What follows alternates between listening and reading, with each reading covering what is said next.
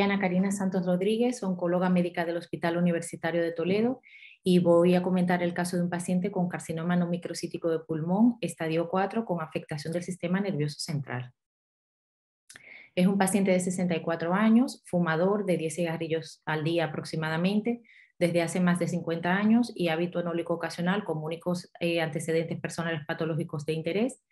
que ingresa para estudio en julio del 2022 en el Servicio de Medicina Interna por disfonía, parálisis facial de reciente aparición, eh, inestabilidad de la marcha y síndrome constitucional.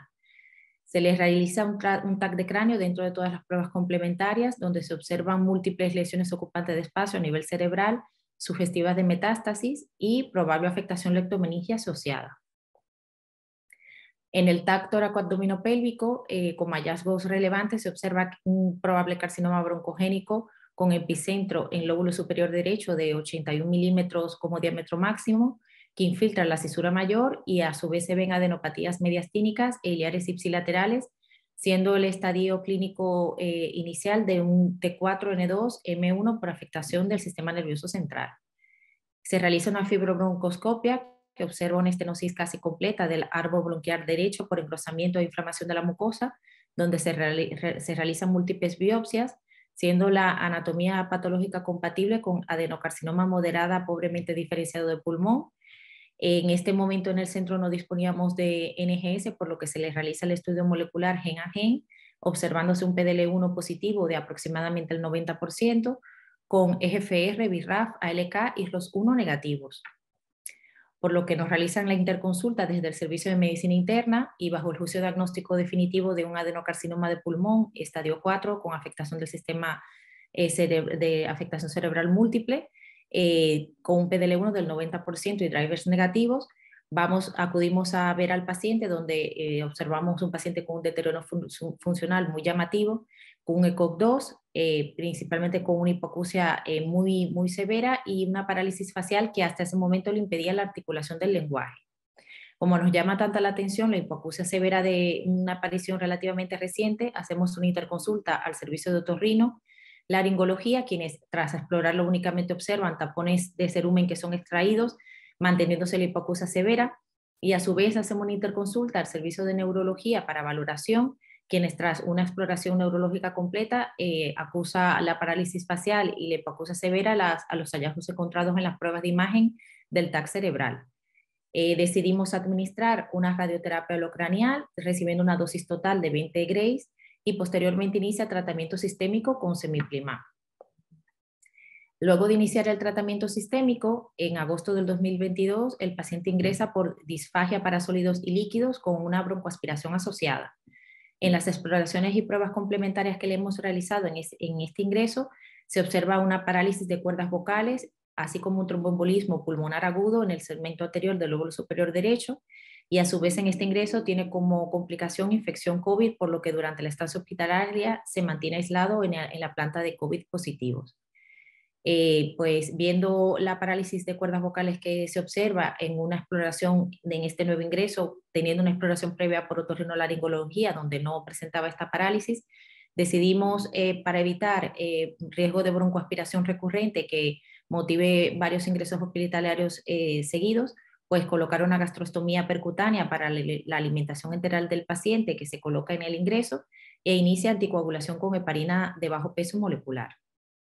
Al alta de este ingreso hospitalario, el paciente tiene un deterioro todavía más acusado del estado funcional, con una desnutrición asociada y una sarcopenia severa. A su vez se mantiene la hipoacusia severa y ya en este momento, pues el paciente ya no tiene dificultad para la articulación del lenguaje, sino que tiene un mutismo muy, muy notorio se comunica con la familia mediante la escritura y ya le es imposible articular eh, pues un, lenguaje que sea entendible. Precisa de traslados en silla de ruedas con una deambulación intradomiciliaria muy escasa y con ayuda de la familia y un ECOC 3. En el seguimiento, cuando realizamos el primer TAC de revaluación tras los cuatro ciclos iniciales administrados, observamos una respuesta parcial donde se ve eh, una disminución del tamaño de la masa en el lóbulo superior derecho de un 30 al 40% aproximadamente. Luego, cuando continuamos el tratamiento, a los ocho ciclos de eh, semiplimab administrados, Eh, persiste una evolución radiológica favorable, observándose en el TAC de cráneo una disminución y práctica resolución de la mayoría de lesiones ocupantes de espacio, persistiendo únicamente un pequeño nódulo hipercaptante a nivel frontal izquierdo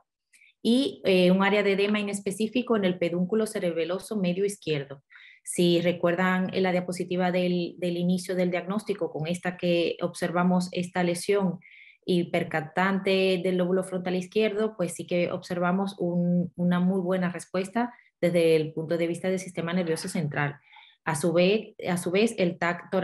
pélvico que se realiza en, este, en este momento, tras los ocho ciclos, se observa una disminución significativa del tamaño de la, de la masa pulmonar en el lóbulo superior derecho, aproximadamente del 20%.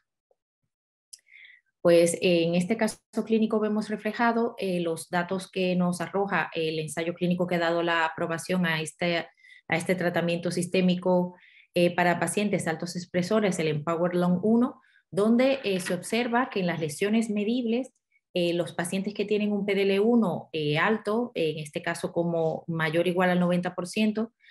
presenta una disminución en cuanto a la medida de esas lesiones muy significativa, como es el caso de nuestro paciente y a su vez esto pues se ve que mm, va siendo un poco menos notorio en, función de la expresión del PDL1, que esto es algo que ya ah, está ampliamente estudiado. Pero sí que vemos que se correlaciona de manera eh, pues muy notoria el caso clínico que tenemos en la práctica clínica habitual con estos pacientes que tienen una expresión de PDL1 muy elevada. También en el análisis de subgrupos eh, vemos que a nivel de la supervivencia global y de la supervivencia libre de progresión, vemos que hay un beneficio muy significativo en aquellos pacientes que se le administra el tratamiento con semiplimab comparado con aquellos en que se le administraba quimioterapia. Y también eh, observamos que los pacientes que tenían lesiones cerebrales al diagnóstico es un subgrupo de pacientes que se beneficia en ambas,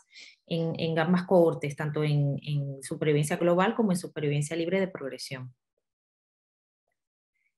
pues eh, lo que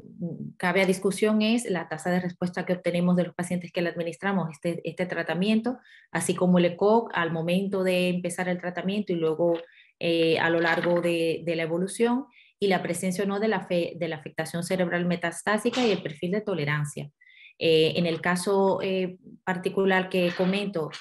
en esta, en esta presentación los beneficios del tratamiento son muy notorios. Tiene una mejoría clínica neurológica y de la sintomatología muy significativo, asimismo una tasa de respuesta muy buena de predominio del sistema nervioso central, pero también a nivel de la lesión primaria pulmonar y eh, tiene un buen perfil de toxicidad con ausencia de efectos adversos inmunorelacionados a día de hoy con un intervalo libre de progresión de aproximadamente ocho meses desde que hemos empezado el primer ciclo de tratamiento hasta la actualidad.